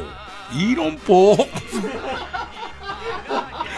いやいや、どう、もうね、これね、ツイッター、ツイッターから難しいんですよ。ね、難しいですから、たまにこういうやつ書きたくなる気持ちすげえわかりますね。えー、ペンネーム、ソフィーと双子の姉妹を、大島舞の X の通知に、足立区と千葉のほのぼのとした情報を定期的に流し、自分が足立区生まれで千葉育ちということを再認識させる機能。もう機能としてついてる。ペンネームどうにもならんよ。お、お見送り芸人新一と、さらば青春の光東袋から来た DM は、すべての人のタイムラインにさらされる。ああ。いい機能ですね。えー、どんなのがどれぐらい来んのか見たいですからね。えー、ということで、ね、ツイッター、どんどん新しくなっていきますね。さあ、続いてはこちらです。地下アイドル9歳キャラトッピングカルタ。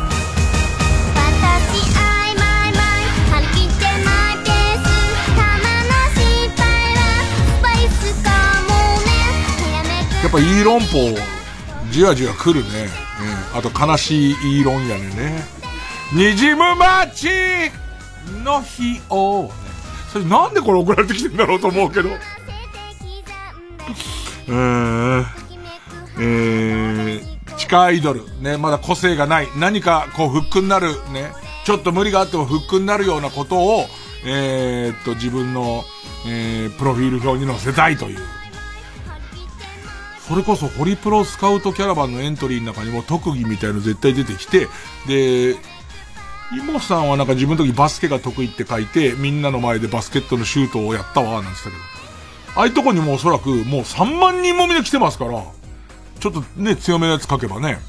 えー、ペンネーム BJ サトル。サインが、どう見ても落書きの女性器。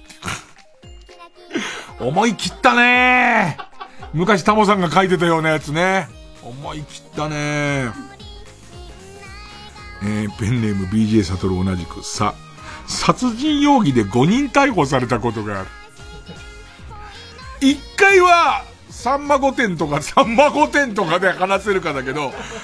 え殺人容疑で5人逮捕を3回したことがあるだと、相当フックは強いけど、もうゴールデンは出れないよね。なんか3回はなんか理由があるだろうっていう感じしますからね。えー、うんペンネームナックルボール。指原里乃のスリッパを、懐でずっと温めていたエピソードを持っている。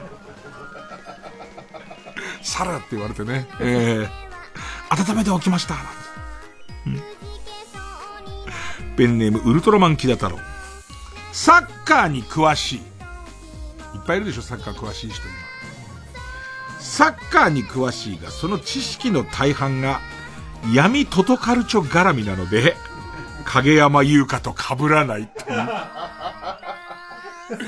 ハンデ氏が0.5点切ってくるっていう感じね。野球でも野球賭博でも何でも、ハンデ氏は必ず何点5っていうのをつけることで、引き分けをなくすっていう、その、えっ、ー、と、結果、えー、大阪桐蔭のマイナス5.5みたいなのつくと、大阪桐蔭が、えー、っと、6、5点差で勝っても負けたことになるみたいな、そういうのやっていくんですよ。引き分けにならないじゃないですか。それをやっておくと。それを5にしちゃうと引き分けが出ちゃうからっていうね。えー、こういうことペラペラ喋る16歳ぐらいの女の子がっていうあや、青森山田の情報に異様に強いじじいがいる話をさ、急に。で、そのじじいにこういう暗号のメールを送ると、えー、何か返ってきますよ、みたいな。にっこにこしながら。ペンネーム北あかりの目覚め。さ、さだまさしの島で猿に育てられた。まず、さだまさしが島に渡ってきた日本猿の集団を、まあ、さだまさしさんもあの島を買った直後にすごい借金してますから、でいて逃げるようにあの島にいたこともあるっておっしゃってましたから、そこで自分のことをもうみんなが見放してると思ってきた時の猿に、みんなで、こ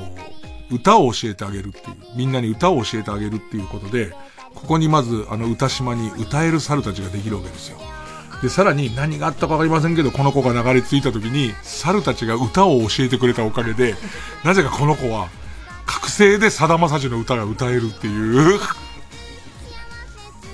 幸せですか？幸せですか？あなた今なんつってね。えー、この歌すごい僕好きなんですけどね。えー、え、ペンネーム終電万事。し、志村けんさんとの接点が特別あるわけでもねえのに、列号吉正のモノマネを見て、磯山さやかぐらい泣く。うわー引くわー何かっていうエピソードはこれと言ってないっていう。ワンワン泣くっていう。ペンネーム BJ 佐藤し、自分自身が四十肩なので、振り付けが中年のファンでも踊りやすい。えーん、ペンネーム篠田まりめっこ。し、ジープとクリトリスを紐で結び引っ張ることができる。ちぎれちゃうぞ。えー、ペンネームセミが鳴いとるんや。し、島田周平のアドバイスによって、君に隙見と解明したがなんだよ。島田周平やっつけんなよ、お前よ。画数良くてもダメなもんはダメだよ。くんに隙見と解明したが、NHK の番組には、くんちゃん。くんちゃんの名義で出演。壁になっちゃってんじゃねえかよ。より出れない。より出れない。NHK に、だから要するに、地下アイドルとしては多少売れるんでしょう。あの、杉作 J 太郎さんとかが気に入ってくれるんだと思うんですけど、パイパイデカミちゃんがデカミちゃんにするのにどれぐらい来る？次のステップ上がるにはデカミちゃんだったの？を、あなた知らないんですか？くんに隙見ダメでしょどうやったって。やらせる側だしね、しかも。ねえ、やらせる、な、なんてわがままなんだってことですもんね。えー、ペンネームスズムシ食べた。し、地味ハロウィンで吉田照美のコスプレをする。なんだろう、このメガネをかけたおじさんは、つって。吉田照美です、なんつって。えー、ペンネーム、あの日知恵熱が出たんだ。し、終電ギリギリまでライブをやって、代わりに、あ、終わりに CD を買ってくれた人に、快活クラブの割引券をあげる。優しいお泊まりになっちゃうからね。えー、これどう？ペンネームどうにもならんよ。し、時世の句を念のために毎回読んでからステージに立っているっていう。ね。そういう心がけですよね。心がけ。ね。えー、血の色に染まるもみじにみたいなやつを書いていくから、それでいてって、その覚悟で、これでぶっつり終わってもっていうね。ペンネームかき上げだ、かき上げだんだんす。スキマスイッチのハタハタ騒動を未だに100%の熱量で起こっている。まだ ペンネームナンバナンバー、す、すき家の早朝バイト終わりにその格好のままテレビに出演する。でも、オールナイトフジコからの、すき家の早朝バイトみたいの、そこそこ受けそうだけどな。本当に言ってるっていう。えー、ん？えー、そうね。ペンネーム今日も晴れ。す、すまた、すまたまでしかしたことないんですっていうエピソードで、処女性をアピールしてくる。処女ドルを継ぐものとして、だから私すまたまでなんです。ほんとほんとほんとほんとつって、成獣家にはなれねえよ。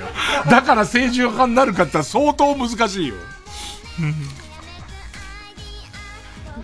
えー、ペンネーム鈴虫食べた。スカートの裏地に血走った目玉のイラストがたくさん描いてる。だからパンチラ狙ったりとか、スカートをひらりを狙って撮ったやつを、なんかいるっていう。うん。えー、ペンネーム、枯れゆく花の姫、せ。前立腺の仕組みに詳しい。清純派だけどね。清純派だけど前立腺をどう刺激するのが一番いいかってことは分かってますからね。ペンネームボブサップ。せ、千釣りばっかこいてねえで勉強しろというタイプの姉御肌っていう。また、ドスケベーな本見て千釣りばっかこきやがってこの野郎つって。俺売れる気がすんだけどな。ダメ地下までだったら俺売れる気がするんだろうけど、なんかそういう、姉御肌っていうか、なんかその、えっ、ー、と、バカな弟をすごい叱るっていう。だけど、なんか、一時はぐれたこと、家庭環境でぐれたことはあったけど、お姉さんが水商売をやって頑張ってくれてるおかげで、こう、田舎のスナックで働いてるおかげで学校も出せるっていう、にもかかわらず、エロ本ばっか見てっから千釣りばっかこいてんねんねえお前はつって。でもさ、これですげえ可愛かったらいけないなんか。ちょっとこう、はすっぱな感じなんだけど、なんかこの子、俺に、まあね、ゴールデンに出せるかっていうとね、ちょっと難しいかもしれないけど、俺は、俺はこの子を応援したいな。ペンネーム、かき上げ団団員、そ。疎開先で親戚のおばさんに邪険に扱われた話をライブの MC で毎回話すいくつなんだよ。いくつなんだよっていう。その、疎開先のお家の子には白いご飯をいっぱい食べさせてるのに、その自分は猫じゃらしでも食っとけって言われて すごい辛かったんですっていう。えー、ペンネームスキロー、そ、そこ、そこいら中に QR コードのタトゥーを入れて、テレビや雑誌に写っている自分を写真で撮ったら自分の公式サイトを見に行ける QR コードタトゥーキャラ。はあ、いけっかもな。いけんじゃね？え。えっと、額の中央に。ねえ。でもさ、多分、二の腕のとこにでかい QR コードあったら、ちょっと見たいとは。でもタトゥーじゃなくて、だけど、ペーパータトゥーとかシールタトゥーでいいけど、俺はちょっと言ってほしい気はするね。さあ、今日はどうなりますかね。なんか良作、良作揃いだった気がするんですが。えー、リスナー投票で、えー、勝ち残るカルタを決めます。勝ったと思う方のカルタがもっと変えよう Twitter カルタなら、メールの件名にカタカナでツイッター、ツイッター、地下アイドル救済キャラトッピング、え、カルタなら、メールの件名にカタカナでアイドルと書いて、メールの本文には住所、氏名、年齢、電話番号を書いて、これからかかる曲の間に送ってください。投票は1人1回で、抽選で3名様にバカ力カードをプレゼントします。メールアドレスは、baka.tbs.co.jp、baka.tbs.co.jp です。曲は、あいみょんで、not OK。受付開始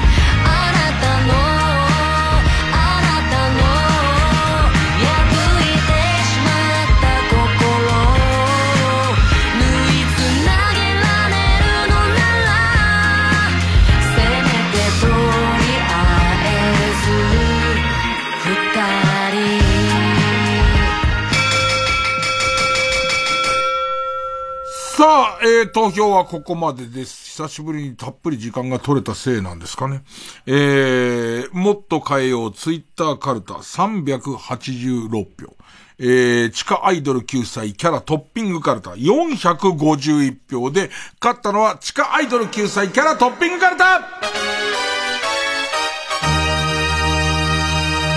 まああれですかね。イーロンポーが出た時点で、まあやることはやったっていう感じなんですかね。みんなからしてみたらね。とりあえずね。えー、ということで、えー、ツイッターは3連敗かな？ツイッター3連敗で、残念ながらね、えー、残念ながらここまでということで、えー、地下アイドル、えー、救済キャラトッピングカルタが他行に進みます。さあ、ここに絡んでくるのはここです。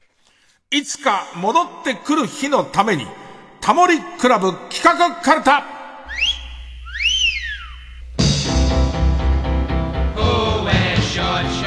いややっぱりポストタモリクラブみたい番組なかなか現れませんね。ちょっと先だけどえー、っとまだだと思うんだよな。テレ東でまあ、テレ東大好きじゃないですか。テレ東で、えー、パカリズムくんと、えー、03の飯塚くんがやる番組始まるんだけどそれのこう予告とか資料を見たけどこの手のやつがポス、まあもちろんタモリさんの代わりはみんなできませんけど、でもなんかこうテイストとしては、ちょっとこう、ポストタモリクラブなってくんないかな、みたいなね。えー、他行です。えー、例題です。えー、ペンネーム、ソフィーと双子の姉妹。体格別で分けて再評価。スポーツでも何でもやはり体格差は重要。相撲以外にも、シェフや漫才師、歌手などを体格、体格別に分けて再評価する。ああ。だ何キロ級みたいのを作る、漫才何キロ級って、無差別級でユンボダンプみたいなのと、えっ、ー、と、あと、ほら、ロングコートダディじゃなくて、コントの、えっ、ー、と、キングオブコント取った、えっ、ー、と、一人、えっ、と、ビスケットブラザーズとかは多分お笑いの無差別級で結構上でしょ。無差別級二人で言うと。欲しいな、歌手とかもそうやって分けていくと、もちろん、その間に入ってる中で歌唱力とかを競っていくっていうやり方だから、結構この番付作るの面白い気がすんだよな。歌手ででかいとこって誰いるんだ？でかい人って。一人で。一人で。って言って歌も上手くて、角田博さんとかまあ、アッコさんもそこそこ女子ではでかいってことになるだろうけど、ちょっと面白い。こんなの言ってるだけでちょっと面白いからね。えー、えー、そうですね。チェリマツって、天かすの山から面白い形の天かすを探そうっていう最後食うんだけどね、すげえ一生懸命でいて、名前をつけていきたいよね。みんなでやっぱり名前をちゃんとつけたりとか、こういう状態の天かすはこうなんだみたいなやつを、これなぎらさんがすごい得意だからね。なぎらさんは完全に、こちらのエッジのところがこうで、みたいな、ここに赤みが差してんのがヨゴザんですね、なんつって言いますからね。えー、ということで、えー、次回はですね、地下アイドル救済キャラトッピングカルタ他行です。そして、え、タモリクラブ企画カルタも他行です。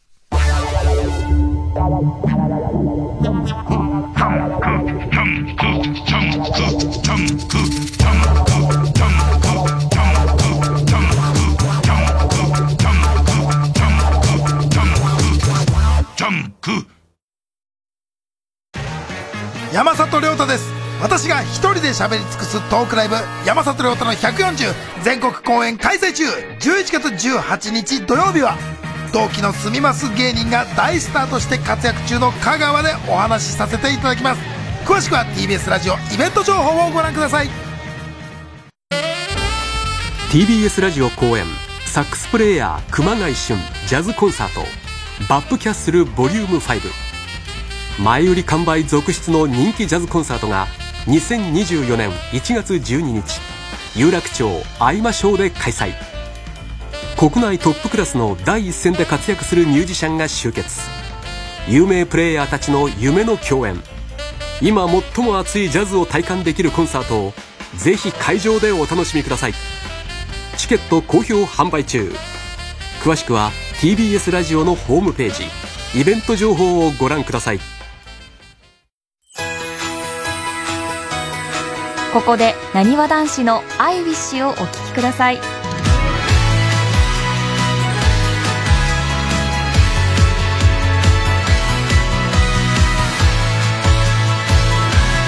れないよ走り出した夢を乗せて恋焦がれた季節は君と巡り合うため訪れたえてるよ。不意に声が頬を撫でるあの日の風のように閉じ込めてた記憶の扉を開いてく。君が君らしくある。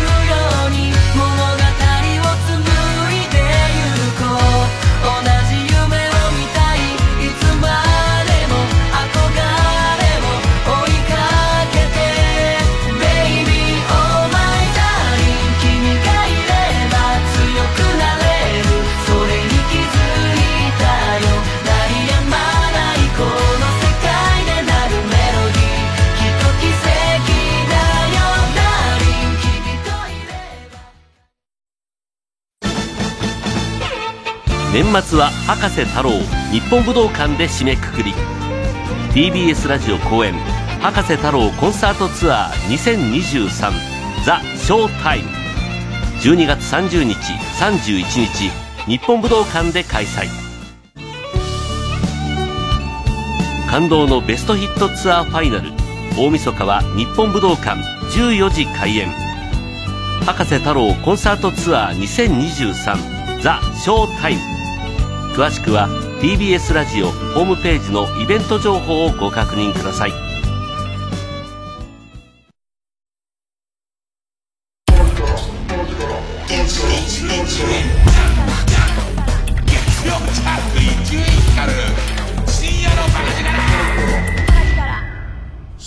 て、えー、今年も11月14日、徐々に徐々に年の瀬が迫ってきていますが、えー、そうですね、暮れには、もしかしたら、ベストバイの、その1年間、えー、を振り返るみたいなことをやるかもしれないです。まあ、小出しに出してはいるので、えー、っと、もういいかってなっちゃうかもしれませんけど、でも今から滑り込みで、あ、そういえば、1年間、この1年間で私はこれ買って、楽しかったな、面白かったな、えー、っと、損しなかったな、みたいな。だからあれですよね、iMac もそれまでに年内に開けていれば評価が出るところで開けさせてくれよ頼むよさあ、えー、っと、そんな中で、ラジオネーム、ろくでなしさん。えー食品部門です。えー私は毎週鹿児島から拝聴している地方リスナーですが、先日地元のラジオに伊集院さんが出演すると聞き、急いでベストバイのお便りを送ります。私のベストバイは、株式会社山の井が販売する、これなんて読むんだろうえっ、と、豚、ね。お前豚みてえな顔してんな。いや、豚より気持ち悪いんじゃねえのの、えっ、と、後の方の豚ね。で、えっ、と、漢字で、ね。それと、えっ、と、揚げる。揚げる、あの、じゅわっと、じゅわっと揚げるっていう、えっ、と、金玉袋を天ぷら油、煮えたける天ぷら油の横でさ、横で、えっ、と、破いてさ、中のフルフルっとしたやつを、えー油の中落とすと、じゅわーって上がるじゃんの揚げる。ね。えーそれと、えっ、と、皮。ね。これはもうみんなわかるんで、えっ、と、要するに、皮膚の皮です。えーこの豚揚げ皮。読み仮名書いてある？なんか、よ、豚揚げ皮って書いてあるけど、読み仮名は、読み仮名は、えっとね、えーポークチップ。ポークチップ。なるほど。えー、となっています。近所のコンビニのおつまみコーナーで購入したんですが、豚の皮をカラッと揚げた食感と塩の旨味味のクオリティが素晴らしく、えーと、この鹿児島のご当地珍味をおすすめしますっていう。で、ちょっと買ってきました。ね、ちょっと河野くん食べてみてください。ちょっと硬いですけど、サク辛ですけど。では、いただきます。はい。ほんとだ、歯応え。で、カリッで、この手のやつってさ、例えばさ、イカの、そのちょっと天ぷらみたいなやつとかのさ、スナック菓子ってあるじゃん。あんなのよりも全然軽くて、で、しかも、油が重くない。軽癖になりますね。すっごい食っちゃうでしょ。はい。俺10袋買ったんだけど、もう4袋食い終わってるんだよね。止めることができない。で、薄味で、そのギトギト感がない上に、薄味だから、いや、これって多分、もうちょっと重い油使って、例えば胡椒とかで濃い味にしてもいいんだけど、それはもう罠だよね。それだって一袋とか半袋で良くなっちゃうじゃん。ちょっと俺、顎が疲れちゃって。ただ俺、顎の筋トレをまあまあやんの、滑舌のために。にもいい、いいかな。この、豚揚げ皮。ね、豚揚げ皮、ね、えーっと、塩旨味風味。でいて、キャッチフレーズが、食仙人珍味っていう、ね、ちょっとうまいです。で、横に、えーっと、イラストで、えーそれこそあの、ペッパーミルみたいなのが書いてあるから、自分で胡椒をかけてもうまいんじゃないの？みたいなことなんですけど、これは確かに、えっと、言ってもらってよかったと思う。で、ネット調べたら、買えるは買えるっぽいです。ネットでも。あの、アマゾンとかにも、あるにはあるみたいです。この手のもの好きで、軽いのを求めてる方いいですね。えー、続いて、えー、ペンネーム、マックス久々さん。初投稿です。えー、亀田製菓、税を尽くしたエビせんべいが一品ですって。なんとこれがですね、僕の携帯カバーを、携帯カバーの割れたところを修理してくれたでおなじみのやつでございます。さあ言ってください。まあね、黒い、えっ、と、袋に、まあ例の亀田製菓のマークと、チップス、でいたエビのマークが入ってて、チップス自体は、厚めのポテトチップスでいて直径3センチぐらいちっちゃいんですけど、ね、サクサク。これやばいっしょ。これちょっと、えー俺らエビ物に弱いっていう、なんかそのエビ好きっていうのはあるんですけど、ちょっとエビの奥にまたちょっと違う味するよね。うん。なんか、ちょっと他の海産物っぽい味するんだけど、香ばしい味もしますね。びっくりすることも何これ。あのー、めちゃくちゃうまい。10袋、10袋、また10袋買ってます、ね。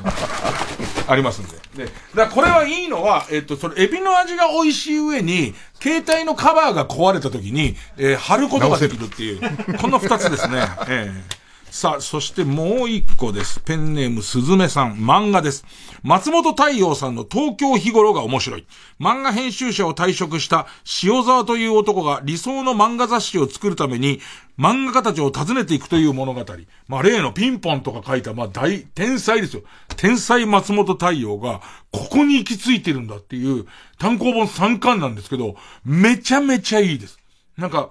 あの、ピンポンの感じの躍動感じゃないんですよね。枯れていく俺らぐらいの年の編集者と、それから古い漫画家と、あとはなんか趣味のために書くこと、お金のために書くこととか、なんかそういうことが入っています。あの、僕はこれ紹介してもらわなかったら全然気づかなかったので、あの、よそでは、えー知ってます？みたいな口調で言って、言うと思いますけども、えー、すいません、なんか。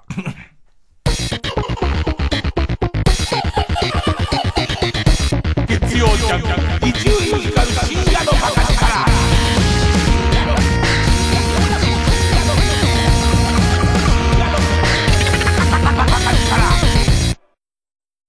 あれなんだったっけ？なんだっけ？ロック、ファンクからアカペラまで。幅広い音楽性で注目のウルトラスシファイヤー。ワンマンライブ決定。TBS ラジオ公演「ウルスシーザラストライブ2023」絶対に埋めたい箱が代官山にある。12月23日土曜日午後5時30分開演。場所は代官山ユニット。通常チケット3500円で好評販売中。またウルトラスシファイヤーのライブを初めて見る方向けにお得なチケットもあります。詳しくは TBS ラジオホームページのイベント情報またはディスクガレージまで。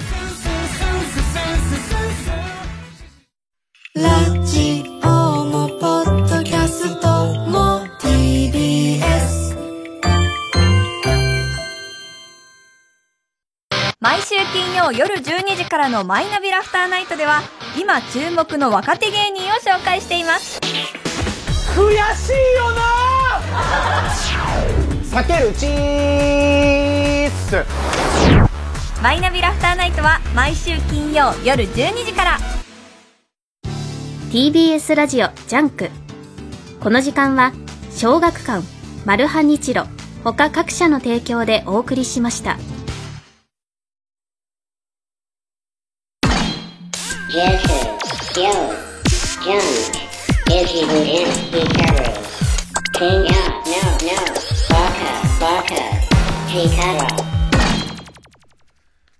豚皮うめ。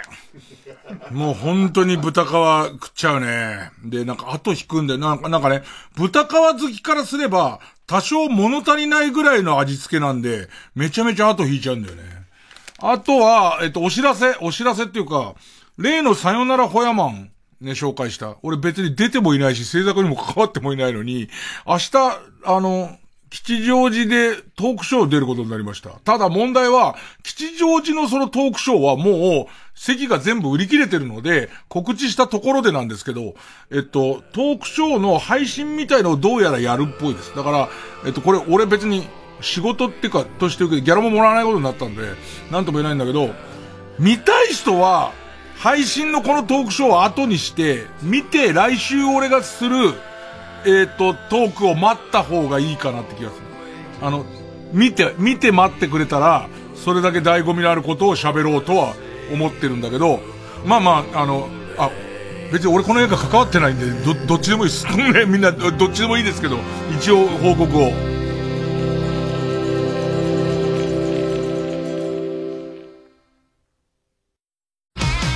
ジュジュ東京ドーム公演開催決定。